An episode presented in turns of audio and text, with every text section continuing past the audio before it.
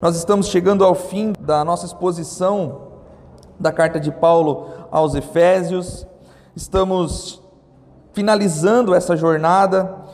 Tomara que essa série, A Nova Cidade, tenha sido de grande relevância, de grande edificação para todos nós, assim como tem sido para mim e foi para mim até aqui. Espero que você também esteja sendo abençoado, amém? Abra sua Bíblia comigo lá em Efésios. Vamos ler o capítulo 6. A gente já fez algumas exposições no capítulo 6, vamos continuar nele agora até finalizarmos até a saudação final de Paulo. Podemos ler, irmãos? Vamos ler do verso 5 até o verso 9, que diz assim: Escravos, obedeçam a seus senhores terrenos com respeito e temor, com sinceridade de coração, como a Cristo Obedeçam-lhes não apenas para agradá-los quando eles os observam, mas como escravos de Cristo, fazendo de coração a vontade de Deus. Sirvam aos seus senhores de boa vontade, como servindo ao Senhor e não aos homens. Porque vocês sabem que o Senhor recompensará cada um pelo bem que praticar, seja escravo, seja livre. Verso 9: vocês, senhores, tratem seus escravos da mesma forma.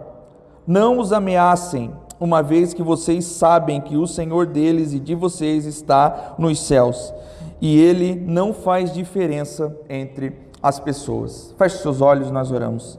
Senhor Deus, eterno e poderoso Pai, nós te louvamos com tudo o que temos e somos, Senhor, e agora nós te louvamos, Pai, querendo ouvir a tua palavra, Pai que a tua palavra encontre morada, Deus, em nossos corações, Senhor Deus, que o teu espírito leve a tua palavra até o nosso interior, Senhor Deus, e que ele cause, Senhor, uma mudança interior em nós e que venha refletir isso exteriormente, Senhor, que a nossa mente seja mudada, que o nosso coração seja mudado, que o nosso espírito, Senhor Deus, receba renovo, Pai, nessa manhã, ouvindo o teu santo evangelho, Senhor.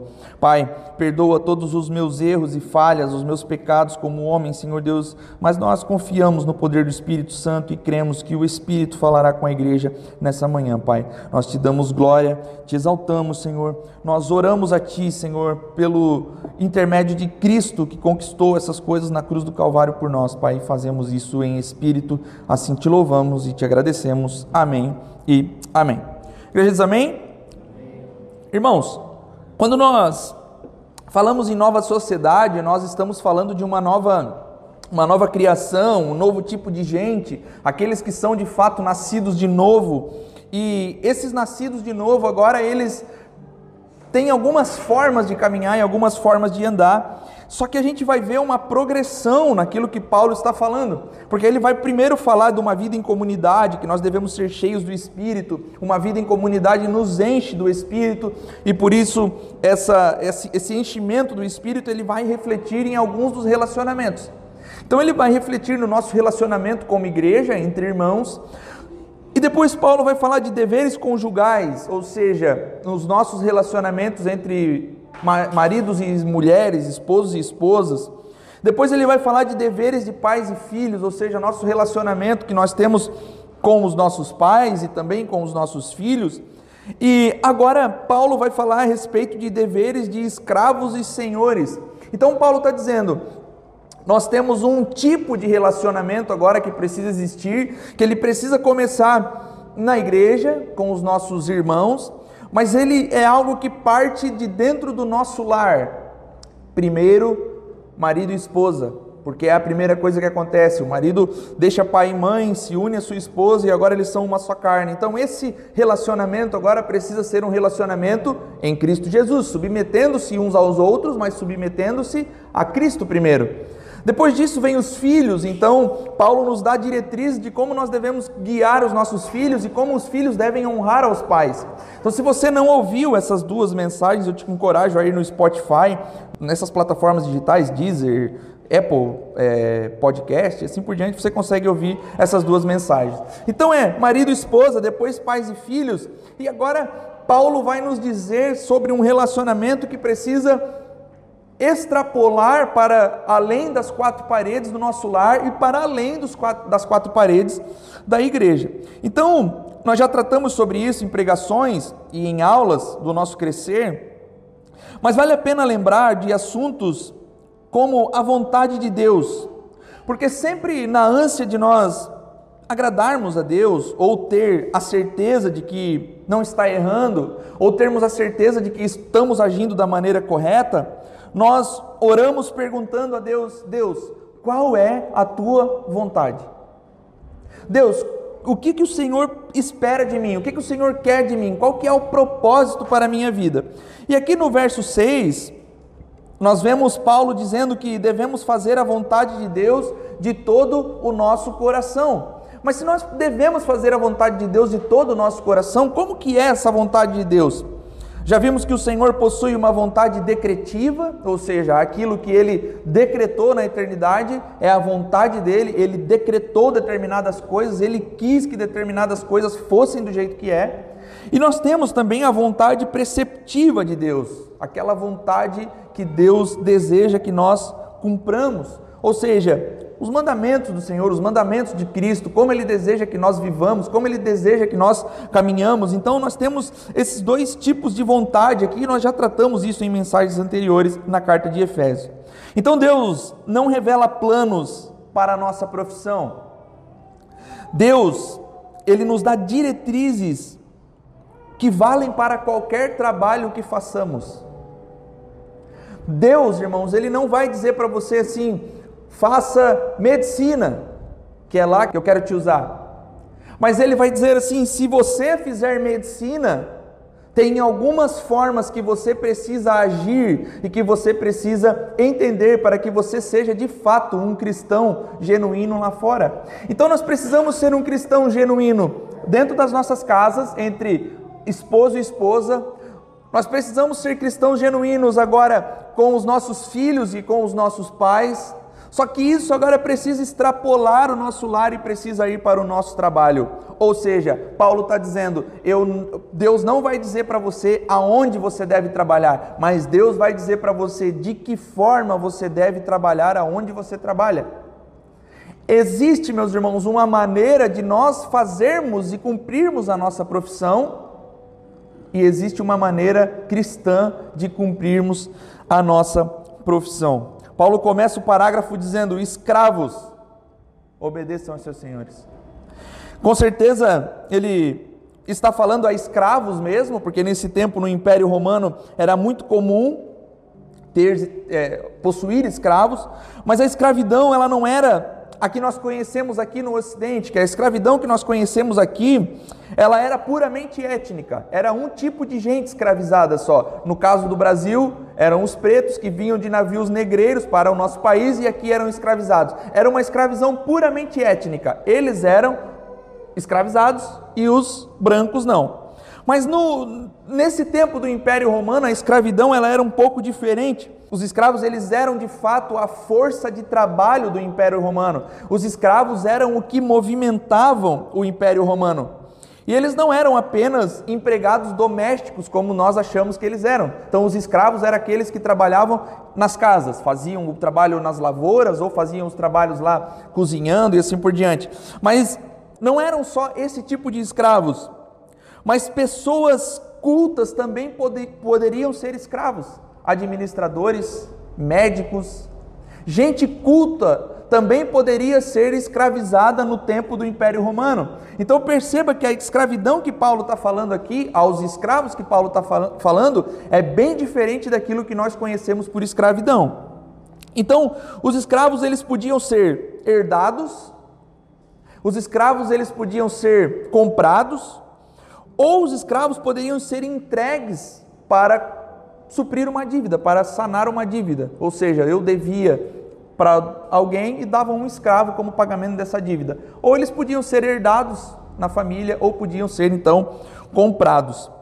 Mas fato é, meus irmãos, que escravos eles eram comumente usados como moeda de troca. E as palavras de Paulo nesse texto aqui, que precisa ficar entendido aos nossos dias atuais, porque quando se vê esse texto aqui a gente pensa, Paulo era um escravagista. Não, calma. As palavras de Paulo nesse texto aqui não são a favor da escravidão. Mas nós precisamos entender que O ministério de Paulo não existia com o intuito de derrubar o Império Romano, bem como não foi o ministério de Jesus. Não era um ministério político, vamos derrubar o império. Não era isso. Jesus veio resolver uma coisa bem simples, ou não tão simples, mas o pecado diante de nós que nos separava de Deus. Então Jesus veio para resolver aquilo que nos prendia distantes do Senhor, ou nos deixava distante do Senhor. Jesus veio para resolver um, um, um problema claro: o pecado da humanidade.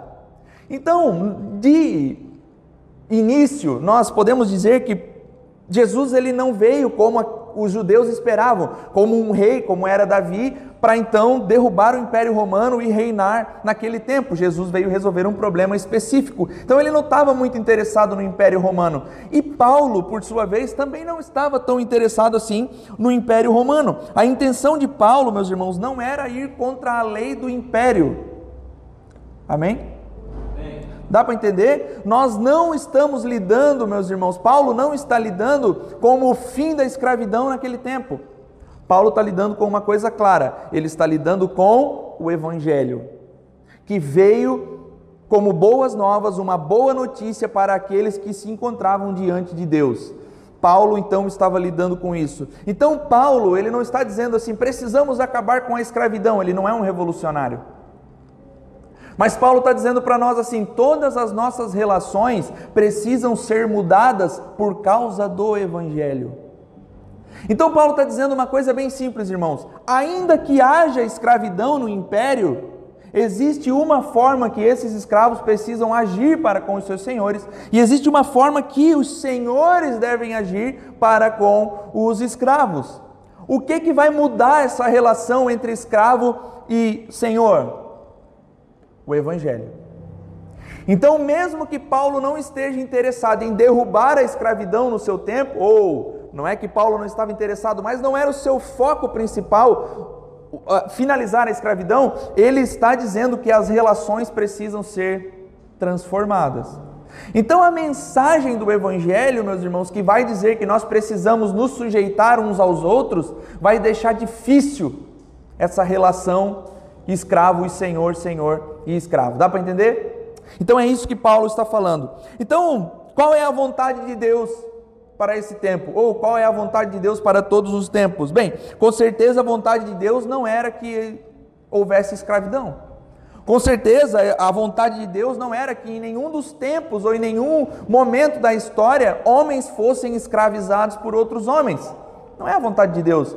Deus não queria isso, mas homens maus escravizaram outros homens. E a pregação do Evangelho diz para que esses homens tratem uns aos outros de uma maneira tal agora que tudo seja transformado. Então, meus irmãos, a pregação do Evangelho feita por Paulo contribui para o fim do Império Romano. Paulo não lidava com isso, mas a pregação do Evangelho contribui para aquilo que era a força motriz do Império Romano, os escravos. Assim como a pregação de John Wesley também, depois, mais tarde, vai contribuir para o fim da escravidão.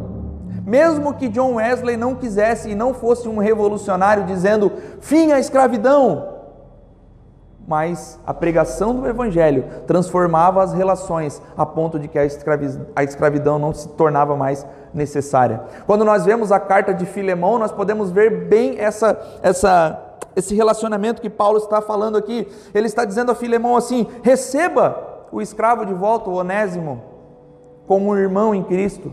Ele se converteu aqui, agora recebe ele como um irmão aí. Não escraviza ele, não não açoita ele porque ele te roubou antes de fugir. Ele é um irmão em Cristo agora. Aí ele fala para Onésimo: volta lá para o teu Senhor, devolve o que tu pegou. Trata ele como um irmão em Cristo agora. Percebe que Paulo está falando tanto para um como para outro, as relações precisam ser mudadas agora. Nós precisamos enxergar as relações como relações em Cristo Jesus. É por isso que nós vamos mudar, meus irmãos, o nosso casamento, a perspectiva que nós temos de casamento, porque o Evangelho mudou as nossas vidas, porque o Evangelho transformou o nosso coração. Então o nosso casamento não pode mais ser o mesmo. Então, depois que um casamento é transformado pela pregação do Evangelho, virão os frutos desse casamento, que é os filhos.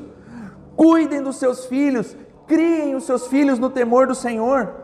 Beleza, organizamos a casa agora. Agora Paulo vai dizer: agora transformem as relações lá fora. O evangelho, meus irmãos, precisa ser visto lá fora pelas pessoas que não conhecem, através das nossas vidas. Então, o que Paulo diz, meus irmãos, é que nós precisamos de fato agir de maneira digna da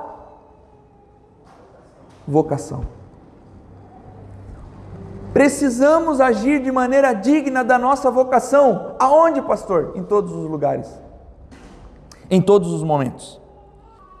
O apóstolo Paulo aqui agora, ele não confundiu o sistema social com a ordem espiritual. Lucas, põe para mim lá, 1 Coríntios, capítulo 7, verso 20. Vamos ler ali comigo, irmãos? Olha lá. Cada um deve permanecer na condição em que foi chamado por Deus. Pode passar? Foi você chamado sendo escravo? Não se incomode com isso. Mas se você puder conseguir a liberdade, consiga. Pode passar. Pois aquele que, sendo escravo, foi chamado pelo Senhor, é liberto e pertence ao Senhor. Semelhantemente, aquele que era livre, quando foi chamado, é escravo de Cristo. Pode passar? Vocês foram comprados por um alto preço, não se tornem escravos de. Verso 24. Irmãos, cada um deve permanecer diante de Deus na condição em que foi chamado. Paulo, meus irmãos, está falando aqui de uma coisa específica e que muitas vezes nós olhamos para esse texto e achamos que Paulo está falando de ministérios na igreja. Cada um permaneça da forma que foi chamado. Meu Deus, eu fui chamado o louvor, agora não posso mais fazer outra coisa. Mas não é sobre isso que Paulo está falando. Paulo está dizendo assim, ó, que cada um deve permanecer da maneira que foi chamado. O que precisava mudar era a mentalidade do cristão. Se foi chamado é, escravo, permaneça escravo, mas mude sua mentalidade agora. Se você era senhor de escravos, permaneça senhor de escravos, mas agora a sua mentalidade precisa mudar. O seu coração precisa mudar. Se alguém é chamado escravo, mas tem a possibilidade de libertação, Paulo diz: pode usar.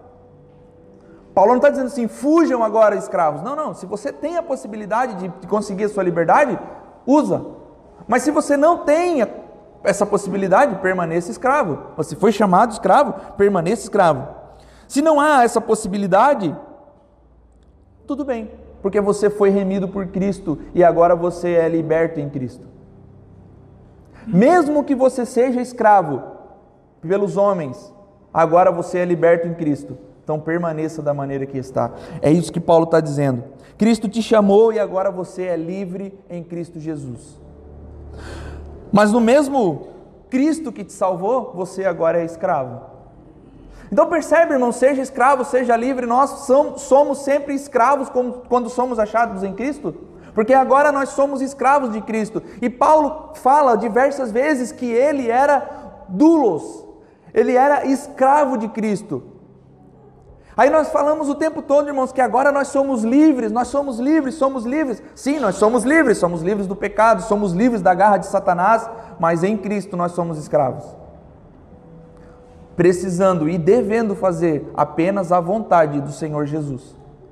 Então você era escravo, permaneça escravo, mas em Cristo você é livre do pecado. Mas escravo de Cristo, porque você precisa fazer a vontade do Senhor agora. Então Paulo não está lidando, meus irmãos, com o, o, o social aqui.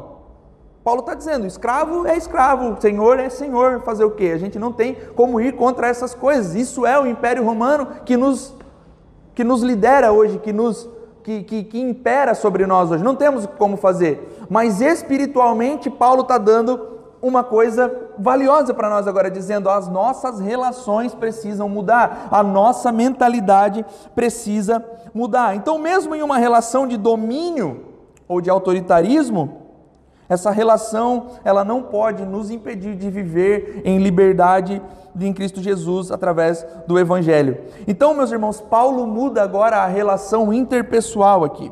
O Evangelho causa uma mudança de dentro para fora. O Evangelho causa uma mudança no nosso coração, o Evangelho causa uma mudança na nossa mente, o Evangelho causa uma mudança interior tão forte, tão grande em nós, agora que isso vai transbordar para fora. Então, irmãos, o que Paulo está dizendo para nós é o seguinte: é difícil crente atribulado, é difícil crente que não tem boa relação, é difícil crente que não se dá com ninguém, Paulo está dizendo assim: as nossas relações interpessoais precisam mudar agora, porque a, a transformação é de dentro para fora. Nosso coração mudou, tudo mudou agora. Então é isso que Paulo está dizendo para nós. Então, Paulo, agora, meus irmãos, ele nos exorta, ou ele exorta os servos a serem obedientes e nos dá alguns motivos que nós vamos ver já. Mas antes, eu preciso ressaltar que saber qual é a vontade de Deus não significa que você precise saber de coisas que Deus não revela. Saber a vontade de Deus não significa que você precisa de uma revelação de algo futuro que o Senhor dê para você, mas se trata de fato de aprofundar-se naquilo que Deus já nos revelou. Então, Deus, qual que é a tua vontade para mim? Lê a Bíblia. Deus, o que, que o Senhor espera de mim? Que tu leia a Bíblia para saber o que fazer na tua vida. Que você leia as Escrituras, que você seja encharcado das Escrituras. Você não precisa saber do futuro. O futuro a Deus pertence. Você não precisa, irmãos, saber ou receber um trailer da sua vida de como ela vai ser lá na frente. Trailer é para filme. A gente acha o trailer legal, a gente vai ver o filme. A nossa vida ela está nas mãos do Senhor. Nós não precisamos de uma predição futura para que nós possamos viver a vida com o Senhor. Então, meus irmãos, em primeiro lugar, os servos precisam obedecer ao seu Senhor, porque estão, na verdade, servindo a Cristo. Os servos eles precisam obedecer aquele que é o patrão deles, porque ele não está servindo a esse patrão, ele está servindo a Cristo. Então, mesmo que haja, meus irmãos, um Senhor terreno, o único e verdadeiro Senhor das nossas vidas está nos céus. Ainda que haja um patrão na terra, o único Senhor das nossas vidas é o Senhor Deus, Cristo Jesus. Ainda, meu irmão, que você não tenha patrão, você seja dono do seu próprio negócio, você é servo de um Senhor que está nos céus. Ou seja, Ser um cristão, meus irmãos, deveria ser um incentivo absoluto para que trabalhemos mais. Ser um cristão deve nos instigar a sermos mais fiéis e verdadeiros, assim como esse patrão deseja que nós sejamos. Nós estamos cansados de ver, meus irmãos, funcionários agindo de maneira que rouba a sua empresa você, meu irmão, não foi contratado para estar nos, no WhatsApp no momento de trabalho. Você não foi contratado para ir no banheiro no momento que você está trabalhando, no momento que você está prestando trabalhos à sua empresa. Então nós precisamos que o patrão esteja nos vendo para que nós trabalhemos bem. Paulo está dizendo assim: ó, não sirvam bem somente quando o patrão está olhando. Não sirvam bem somente quando ele está de olho em você, sirvam bem o tempo todo. É a história dos puritanos da cadeira, a velha história da cadeira. Para que pintar a cadeira embaixo? Porque o Senhor está vendo. Mas ninguém vê, não, Deus vê. Por que, que eu devo trabalhar bem na minha empresa e não roubar as horas de trabalho do meu, do meu patrão? Porque o Senhor vê. Esse é o testemunho do Evangelho. Qual é o tipo de gente mais desonesta na sociedade hoje? Digam-me vocês. Pode falar alto. Crente. Eu vou preencher uma ficha, irmãos, e o cara pergunta assim: profissão? Eu digo autônoma, porque se eu disser que é pastor, eles nem vendem. Porque, irmãos, nós, os crentes, os cristãos, não damos testemunho do Evangelho nem no lugar onde nós trabalhamos nem no lugar onde nós compramos, nem no lugar onde nós nos relacionamos com as pessoas. Então, Paulo está dizendo o seguinte agora: nós precisamos trabalhar para os nossos patrões terrenos de maneira digna da nossa vocação, sendo honestos, trabalhando de maneira honesta. Que a gente não dá testemunho do Evangelho. Crente não tem nenhum tipo de moral mais hoje na sociedade. Olha que coisa terrível. E Paulo está dizendo o seguinte: não, nós precisamos de fato dar testemunho do Evangelho lá fora, ao passo que as pessoas digam: esse é o cara mais honesto que eu conheço. Por quê? Porque esse é o testemunho do Evangelho, essa é a medida, é o padrão que as Escrituras pedem. No verso 5, fala sobre respeito de temor e sinceridade de coração que nos indica que devemos fazer o nosso trabalho aplicando nele a máxima atenção e o máximo cuidado, bem como toda a nossa energia para que possamos realizar algo bem feito. Então, irmãos, uma boa forma de dar testemunho que você pode, pode fazer em sua empresa é sendo um funcionário eficaz e competente. É ser um funcionário que produz aquilo que precisa ser produzido. Ser um funcionário que faz o que deve ser feito. O problema, irmãos, é que a maioria de nós não faz nem o básico. Quando nós vamos fazer essa relação entre fé e trabalho, eu volto a dizer aos irmãos: a nossa vida não há uma fragmentação, a nossa vida é uma vida inteira. E se ela é uma vida inteira, não existe uma vida aqui na igreja e uma vida lá no seu trabalho, é uma vida. Então, às vezes, é, a gente fala assim, né? Ah, eu vou, hoje de manhã eu vou ministrar a palavra. Ministrar é trabalhar, irmão. Ministrar significa trabalhar. Então, quando você está trabalhando, você está ministrando. Então, quando nós trabalhamos de maneira não eficaz ou não como ou não dando testemunho da mensagem do evangelho, nós estamos ministrando mal. O nosso trabalho, meus irmãos, ele é muito importante para que nós glorifiquemos ao Senhor. Nós falamos isso durante toda essa série. Nós precisamos viver de maneira digna da vocação, glorificando a Deus com o nosso trabalho glorificando ao Senhor com tudo que somos. Então, o nosso trabalho que nós fazemos, que você vai fazer amanhã, precisa ser bem feito, precisa ser com carinho, com dedicação, com competência. Mas o problema, meus irmãos, é que nós olhamos para o domingo como uma desgraça, porque amanhã é segunda-feira. Quando eu ouço a música do Fantástico, me dá até coceira, que amanhã eu vou para aquele inferno daquele trabalho. E isso é muito problemático, porque se nós vamos para o inferno de um trabalho, nós vamos ser mais um capeta trabalhando naquele inferno de trabalho. E Paulo está dizendo: não, nós precisamos enxergar os nossos trabalhos como fazendo para quem? Para o Senhor que está nos céus. Não importa se o seu patrão está te vendo ou não, Deus está. Então esse é o grande, o grande, a grande problemática que a gente encontra, porque nós levamos sempre vida dupla. Nós temos uma vida dentro da igreja e uma vida lá fora. E isso é terrível. Porque dessa maneira nós não cumprimos a nossa vocação, que é dar testemunho do evangelho lá fora. O cristão, meu irmão, não faz algo a fim de apenas provar que é um bom funcionário, mas o faz porque é fiel ao Senhor Deus. Um cristão faz algo bem feito porque é fiel a Deus. Mas o fato, meus irmãos, é que trabalhamos, nós trabalhamos, a maioria de nós faz o que fazemos hoje única e exclusivamente pelo dinheiro. E não é incomum nós falarmos assim: eu trabalho por dinheiro. Se fosse por esporte, eu fazia outra coisa. E nós perdemos de vista, meus irmãos, que o nosso trabalho é algo determinado por Deus, porque o nosso Deus é um Deus trabalhador. Trabalhou seis dias e folgou um.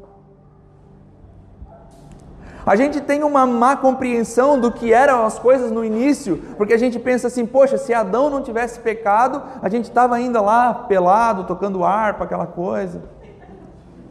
E não é. Quando Deus dá o jardim para Adão, ele diz assim: cultive, plante, guarde, governe. Deus está dizendo ao homem: trabalhe, trabalhe, trabalhe para a minha honra e a minha glória.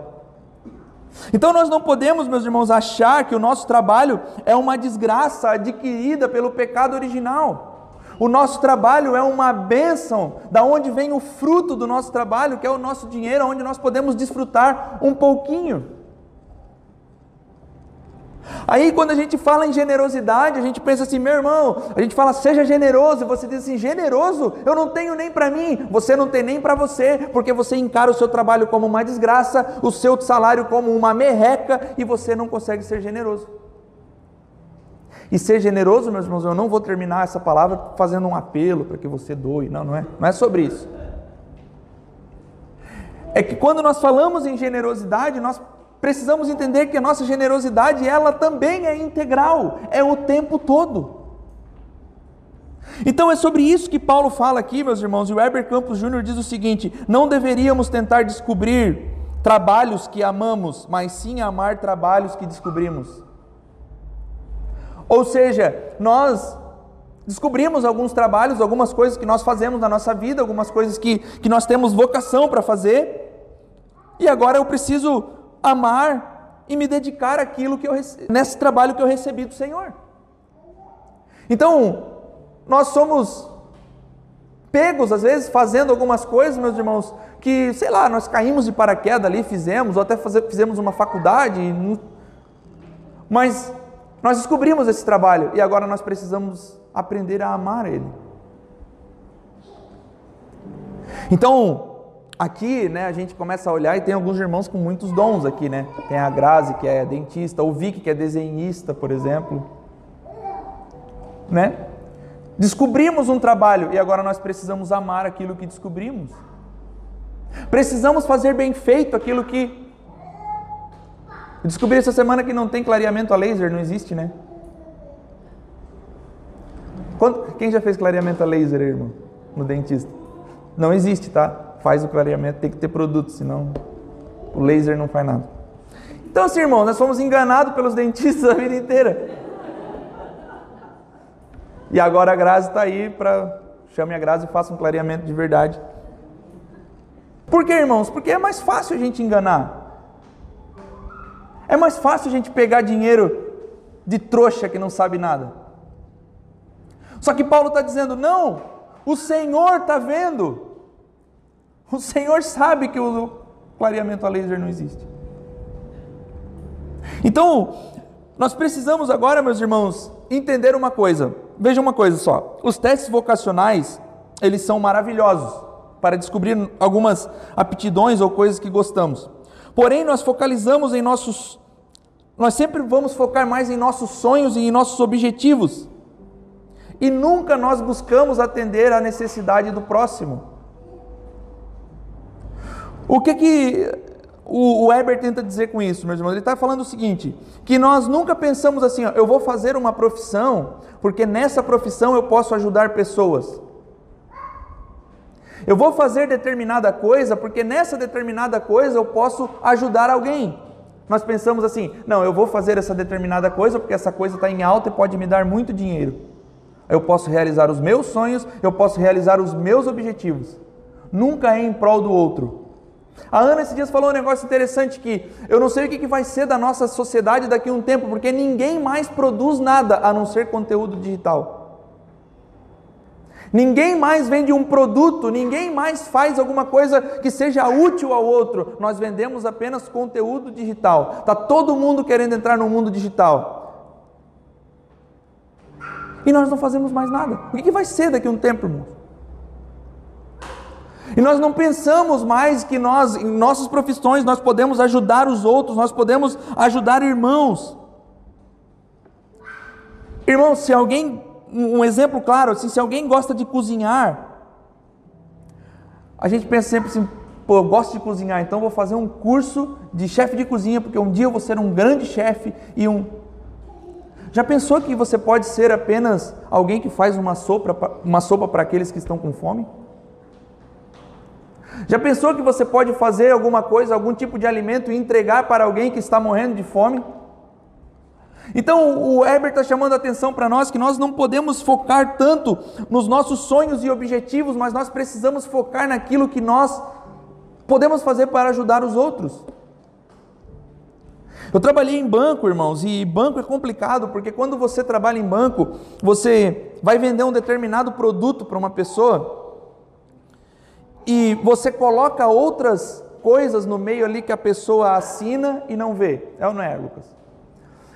E o cara chegou a falar para mim assim, ó, por que, que tu vendeu esse produto para o cliente? Vendi. Por que, que tu não vendeu esse outro produto? Falei, porque o cliente não quis. Não. Bota no meio, ele assina e não vê. Falei, mas eu não posso fazer isso. Ele diz, então tu não vai crescer no banco. Eu disse, então eu não vou crescer no banco. Que eu não vou fazer. Porque tudo é assim, é mais fácil enganar, é mais fácil não ser transparente, é mais fácil eu agir dessa maneira, porque dessa maneira eu vou poder ganhar mais dinheiro. Aí quando a gente encontra de fato um cliente que é nosso amigo, a gente pensa assim: não, eu não vou te, eu vou te ajudar aqui, cara, eu vou te vender só o que tu quer mesmo. Quando nós deveríamos fazer isso o tempo todo, ajudar os outros, ajudar pessoas, contribuir para o bem do mundo, glorificar a Deus. Por quê? Porque o Senhor vê. E o Senhor é o nosso único patrão e é aquele que está nos céus. Meus irmãos,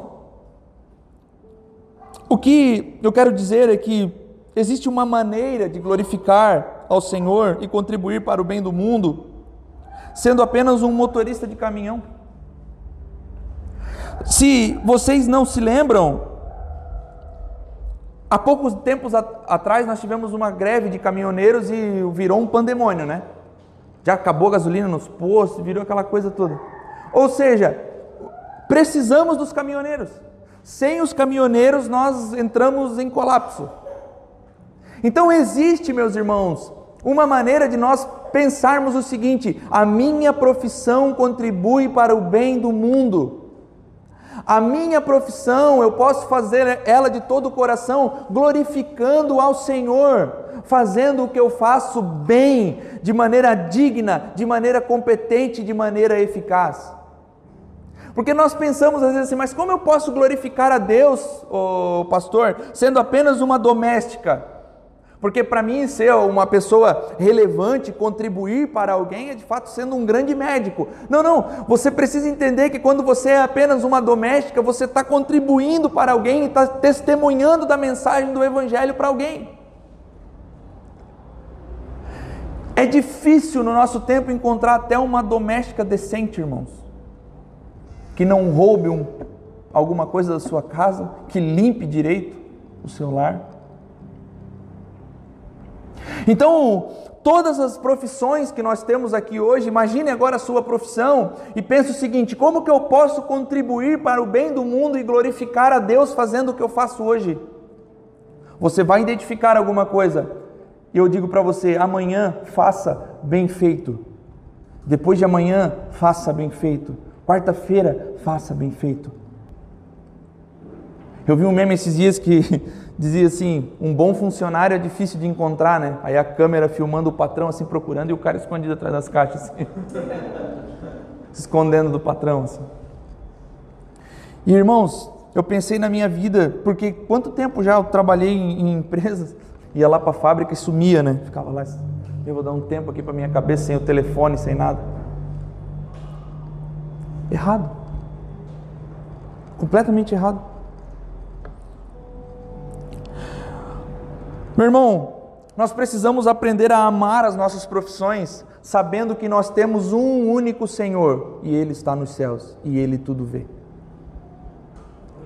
Precisamos fazer bem feito.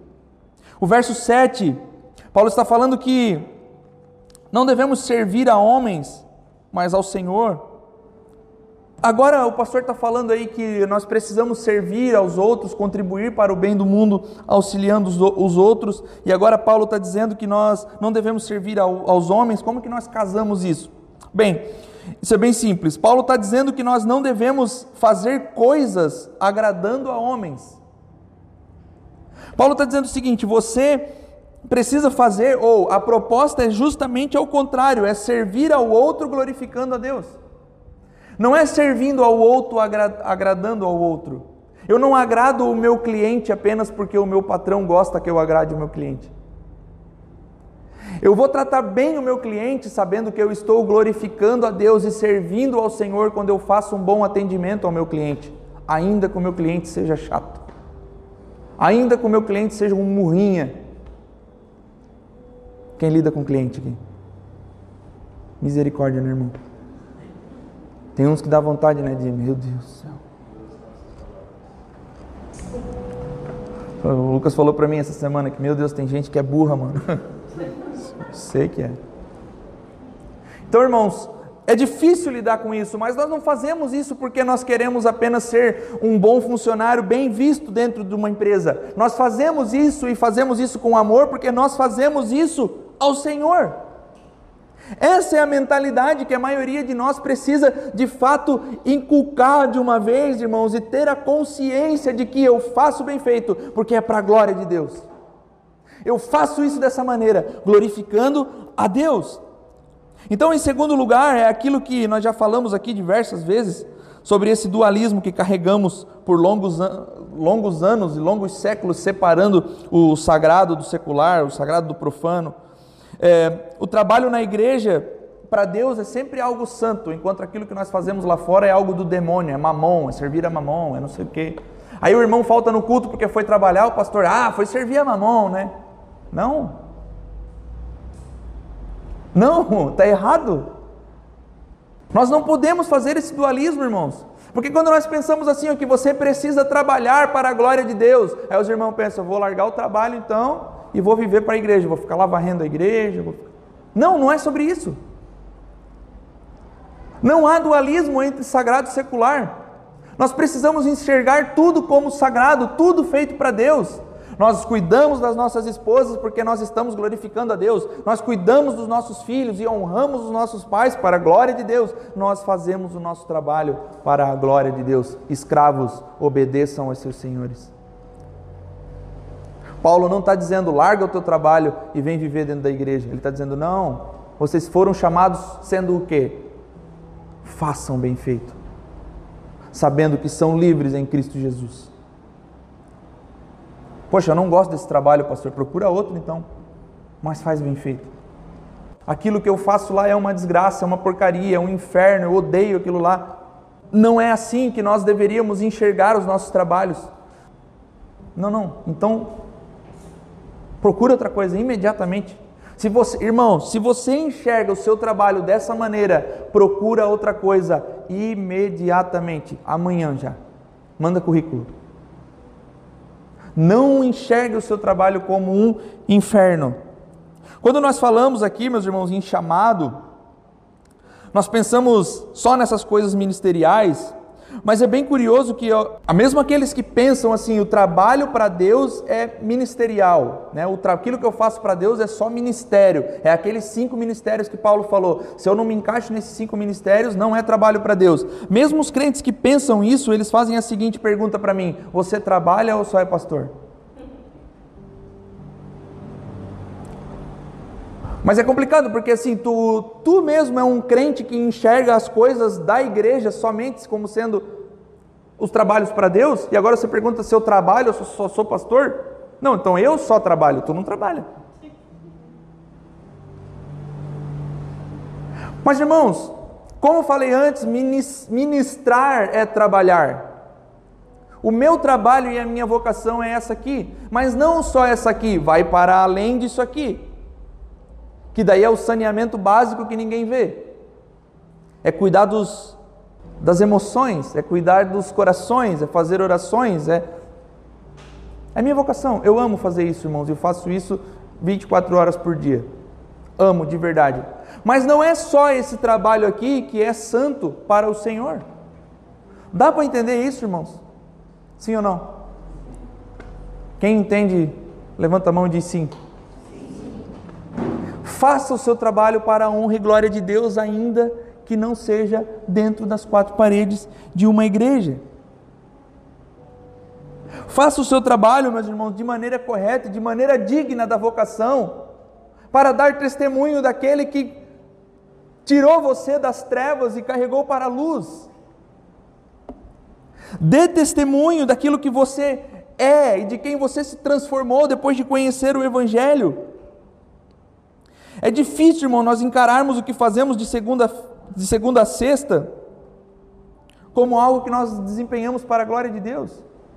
É extremamente difícil, mas nós precisamos fazer esse exercício todos os dias. Quando chega domingo que você pensa naquele inferno, faz esse exercício. Quando o relógio desperta, quatro e meia da manhã, faz esse exercício. Quando você está lá odiando o seu trabalho, querendo chutar o pau da barraca, vai no banheiro e faz esse exercício. É para a glória de Deus. É para a glória de Deus. O Senhor está vendo. É para a glória de Deus. Esses dias eu fiquei refletindo sobre isso e pensando sobre essas coisas, porque por muito tempo, irmãos, eu tinha essa inclinação ao ministério e eu, o Lucas trabalhou comigo durante bastante tempo e pode constatar a verdade assim. Cara, eu odiava trabalhar no banco. Eu odiava vender máquina de cartão. É ou não é, Lucas? Era nítido, né? Eu odiava, eu brigava com os clientes, irmão. Eu xingava os clientes no telefone. E quando eu me deparei com essa com essa interpretação do texto, quando eu me deparei com isso, eu percebi, meu Deus do céu, eu podia ter vivido de maneira leve para a glória do meu Deus em todo o tempo. Nós precisamos, meus irmãos, de fato encarar isso hoje. E entender isso hoje, aquilo que nos transformou, sendo aquilo que somos hoje, precisa ir para fora das paredes da igreja, entendendo que nós somos uma comunidade de pastores. As ovelhas estão lá fora. Eu quero ser pastor, então vai, nós aqui, meus irmãos, preparamos os santos e nós munimos você de conhecimento, de um coração transbordante por aquilo que Deus é e aquilo que Deus fez, para que você vá lá para fora cumprir a sua vocação. Você precisa encarar agora a sua família como um campo missionário. Você precisa encarar o seu trabalho como um campo missionário. Aí a gente vem achando que a gente vai se energizar, como se a, a, a, igreja fosse uma tomada onde eu boto os dedos e penso assim, ufa, agora estou carregado, consigo aguentar até domingo que vem de novo. Que vida triste! Nós precisamos de fato, irmãos, tomar. Eu ia falar uma coisa que vai soar estranha, mas tomar posse disso agora. tomar posse é ruim demais.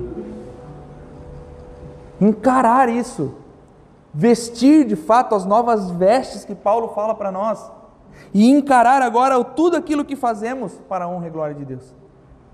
Verso 9: Sabemos que a fé cristã, meus irmãos, não deve fazer distinção ou acepção de pessoas, e por isso Paulo ele não cita apenas é, serviços ou escravos, mas ele parte para uma exortação aos que possuem servos agora, aqueles que são patrões, aqueles que possuem funcionários.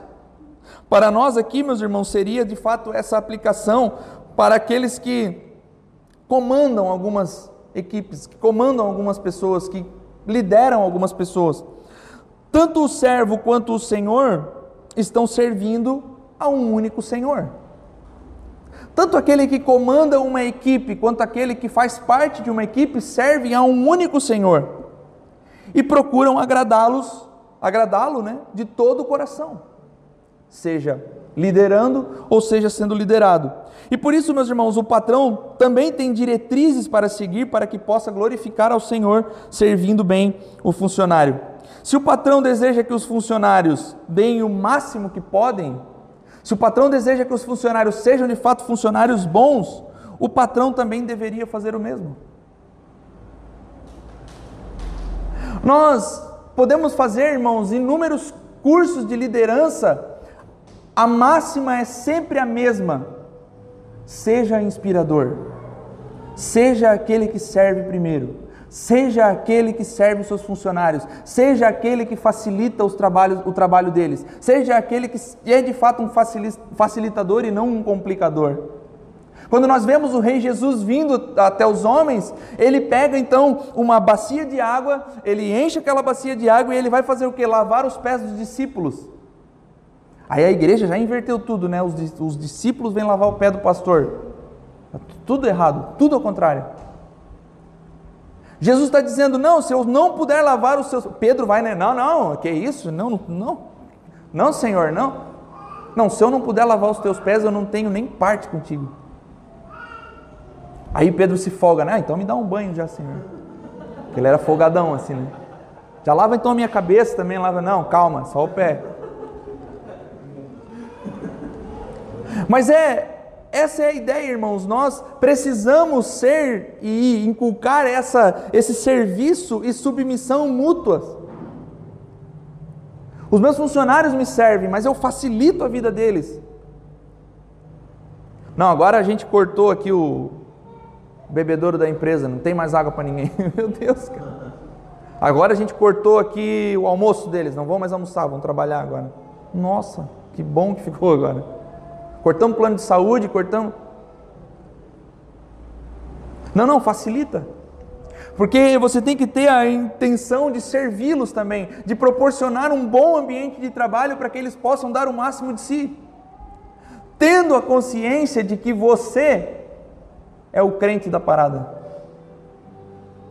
Tendo a consciência, irmãos, de que você precisa servir antes.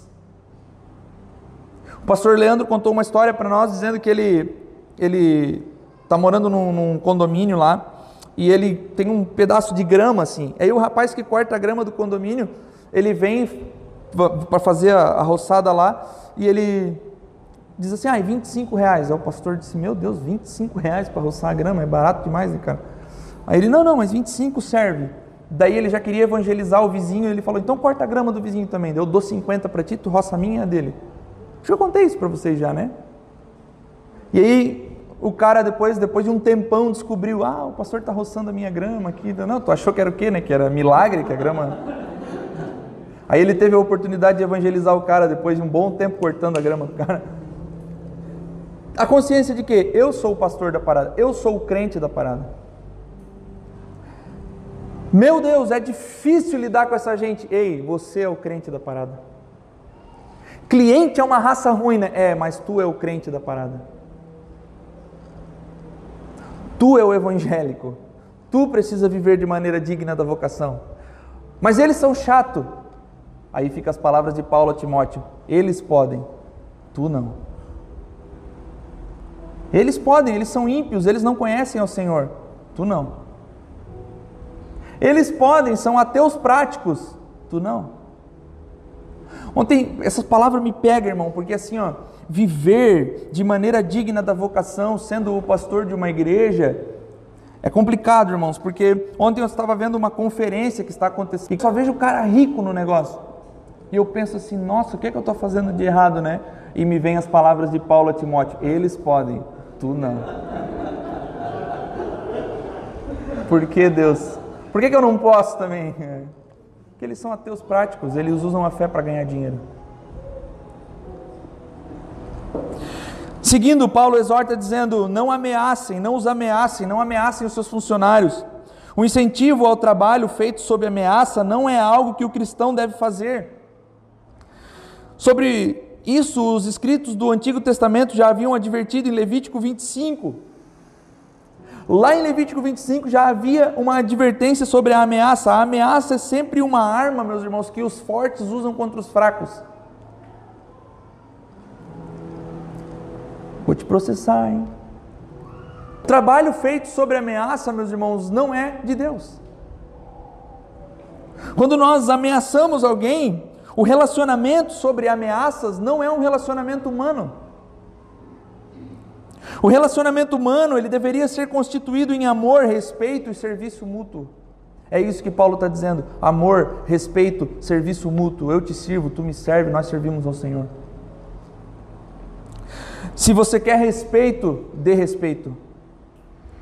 Se você quer consideração, dê consideração. Ao passo que se espera um serviço, ou seja, se espera que alguém te sirva, sirva antes. Faça antes. Sirva de igual forma. Faça por ele aquilo que ele também, aquilo que ele deseja, que você deseja que ele faça também, não a você, mas a outros. Paulo não admite, meus irmãos, nenhum tipo de superioridade e nenhum privilégio para o padrão cristão. Patrão cristão. Paulo não admite assim, senhores, ele não está falando escravos, sirvam a seus senhores, senhores sejam servidos. Ele está dizendo, sirvam também, Sirvam bem, escravos, sirvam bem aos seus senhores. Senhores, cuidem bem dos seus escravos. Senhores, tratem bem, patrões, tratem bem os seus funcionários, líderes de equipe, tratem bem a sua equipe, ajam de maneira digna da vocação. Não há privilégio. O Evangelho, meus irmãos, não nos dá privilégio. Evangelho é perda, Evangelho, meus irmãos, o evangelho de Cristo mesmo, ele é subversivo.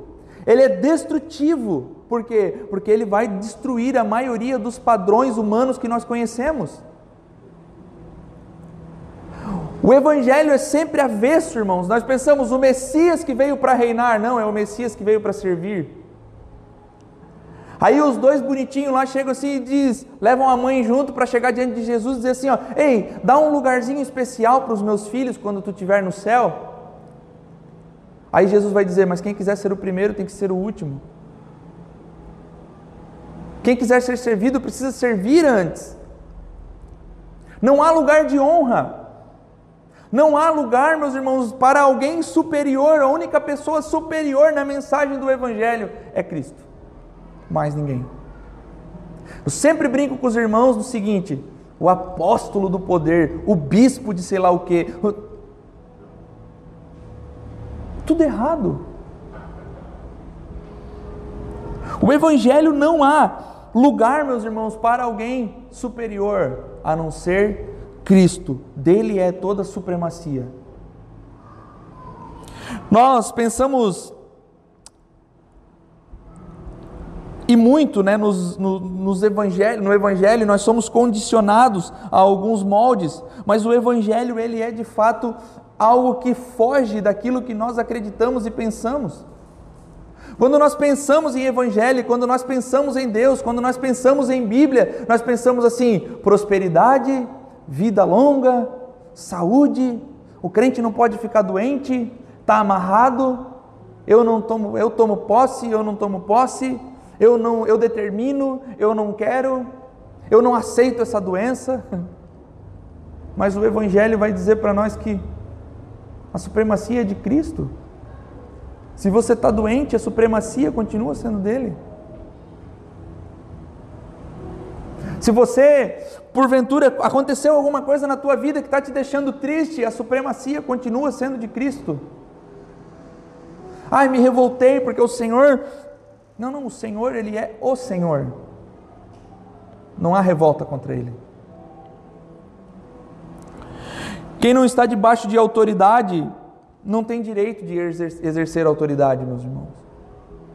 Quem não, não assume uma, uma, uma condição de serviço, quem não assume uma condição de servo, não tem direito a ser servido. As grandes histórias da Bíblia relatam homens que foram servos antes, para que depois Deus os colocasse sobre alguma coisa. O próprio Davi, o próprio José. Sempre há uma condição de servo antes. E alguns querem as posições e destaques para que possam ser bajulados, para que possam ser servidos, para que possam ter alguns privilégios. Não. Isso não é evangelho. O Senhor, ele está nos céus e ele não faz acepção de pessoas. O nosso Senhor reina das alturas e não faz acepção de pessoas. Lá não terá, irmãos, o grande médico, o grande Para o Senhor, meus irmãos, não importa a sua condição bancária e nem mesmo a sua profissão. John Stott diz o seguinte: o cristão devia devia desenvolver um relacionamento em que lhes dava igual tratamento ao que esperava receber, devia renunciar à arma injusta das ameaças e relembrar que ele e eles tinham em comum o mesmo Senhor celestial e o justo juiz. O próprio Paulo aconselha o, o, o seu discípulo Timóteo da seguinte forma: Eu exorto solenemente diante de Deus e de Cristo Jesus e dos anjos eleitos a que procure observar estas instruções sem parcialidade e nem faça nada com favoritismo. A mesma conferência que eu falei para vocês que está acontecendo, irmãos, os pastores mais relevantes da nossa época estão na frente do palco, todos sentados em uma poltrona boa e confortável, enquanto todos os outros irmãos da igreja estão numa cadeira de plástico que nem braço tem. Entende o que eu estou tentando dizer? Ao passo que os pastores, os grandes servos, os grandes líderes dessa nação deveriam dizer assim: vamos sentar para trás, deixa os irmãos sentar na poltrona confortável então. Procurasse entre eles alguma gestante ou algum velho que dissesse assim: não, pode sentar no meu lugar, deixa que eu sento no teu. Mas ninguém quer isso. Esses são os líderes evangélicos da nossa nação. Reitero, a bancada evangélica é a pior vergonha para o Evangelho. Paulo então encerra a sessão, meus irmãos, onde veio falando sobre os relacionamentos. Se estivermos cheios do Espírito Santo, vamos transbordar em alegria e submissão, e isso nos fará desfrutar de harmonia, de modo geral, em todos os nossos relacionamentos seja com cristãos ou seja com incrédulos. Porque quando nós falamos nesses relacionamentos, irmãos, nós pensamos apenas assim: os bons relacionamentos precisam existir dentro da igreja. Não, os bons relacionamentos precisam começar dentro da igreja e transbordar para fora. O que ele exige aqui, meus irmãos, são coisas extremamente difíceis para nós seja para o escravo, ou seja para o patrão, seja para os pais, ou seja para os filhos, seja para a esposa, ou seja para os maridos. Não é fácil para nenhum destes aqui que Paulo está citando. Não é fácil se submeter, não é fácil amar como Cristo amou, não é fácil honrar como Deus deseja que, sejam, que os pais sejam honrados. Não é fácil, irmão, ser pais no padrão que Deus pede. E Paulo sabe disso. Não é fácil, mas ele está mostrando a eles, meus irmãos, e a nós, o que é a força propulsora de tudo isso. Ele está ensinando para nós, para mim, para você, para os cristãos dessa época, uma mensagem simples: o Evangelho. O Evangelho precisa transformar as nossas relações. Se o Evangelho não transforma as, não transforma as nossas relações, não é Evangelho, ou você não entendeu o Evangelho. Evangelho, meus irmãos, precisa, não, não é o que Paulo está tentando fazer aqui, não é destruir estruturas. Paulo não está fazendo ou tratando de um programa social. Paulo está falando da nova raça, os nascidos de novo em Cristo Jesus. Paulo está falando, meus irmãos, daqueles que possuem nova visão, que possuem novo pensamento, que possuem um novo coração. É sobre isso que Paulo está falando. Não é programa social, não é programa do governo. Irmãos, claro que é muito maravilhoso quando nós queremos assim, ó, nós queremos que as Bíblias sejam, sejam lidas nas escolas. Claro, é maravilhoso isso. Mas isso não é liberdade religiosa, irmãos. Liberdade religiosa é nós aprendermos a lidar com o seguinte: existe o candomblé. E vai chegar momentos que ele vai existir no Palácio do Planalto como já existiu. Não, não, não, mas eu não quero isso. Nós precisamos acabar com o candomblé. Sim, nós podemos fazer isso, mas não vai existir liberdade religiosa para nós também. Liberdade religiosa, irmãos, é percebermos que existe o cristão e o umbandista. Cabe a nós o que? Um programa de governo para exterminar os umbandistas? É isso? Cabe a nós a pregação do Evangelho dizer para eles: ei, só Jesus Cristo salva. Você tem a sua religião, tudo bem, mas só Cristo é a verdade. Só Cristo é o caminho. Só Cristo é aquele que nos leva de volta a Deus. Então, o que Paulo está fazendo aqui, meus irmãos, e que vão chamar ele de escravagista, é: ele não está acabando com a escravidão, ele está pregando o evangelho e ensinando as linhas das Escrituras. E é dessa forma que nós precisamos agir. E tem alguns aspectos importantes de que. Do porquê acontece tudo isso, e o ponto de Paulo aqui é que devemos obedecer a Deus seja em qualquer situação, seja em qualquer posição, seja em qualquer profissão, seja em qualquer lugar que nós estejamos, seja na escola, seja na faculdade, seja no Palácio do Planalto, seja nos nossos serviços, seja como um grande médico, seja como uma dona de casa, seja como uma doméstica, uma cozinheira, um motorista de caminhão, um engenheiro, um dentista, todas essas coisas, aonde quer que você esteja, sirva ao Senhor. Somente isso. Ai meu Deus do céu, mas o Espiritismo. Prega o Evangelho. É o Espírito Santo que convence, meu irmão. Não adianta a gente forçar a barra e querer um programa social. É o Espírito que convence. Em momentos de maiores perseguições na história da igreja, o Evangelho nunca pereceu e sim prevaleceu e ele vai continuar prevalecendo ao longo da história se nós aprendermos a ser cristão, cristãos aonde quer que estejamos. Essa é a mensagem. É isso que Paulo está dizendo. Escravos, obedeçam aos seus senhores. Senhores, tratem bem os seus escravos. Pronto, acabou a escravidão. Dá para entender, irmãos? Essa é a mensagem clara de Paulo que ele diz aqui para nós agora. Sirvam a Deus pregando o Evangelho, vivendo de maneira digna da vocação. Quando? Todo o tempo. Aonde? Em todos os lugares. Essa é a mensagem clara de Paulo. Aplauda o nome do Senhor Jesus. Coloque-se de pé. Vamos orar.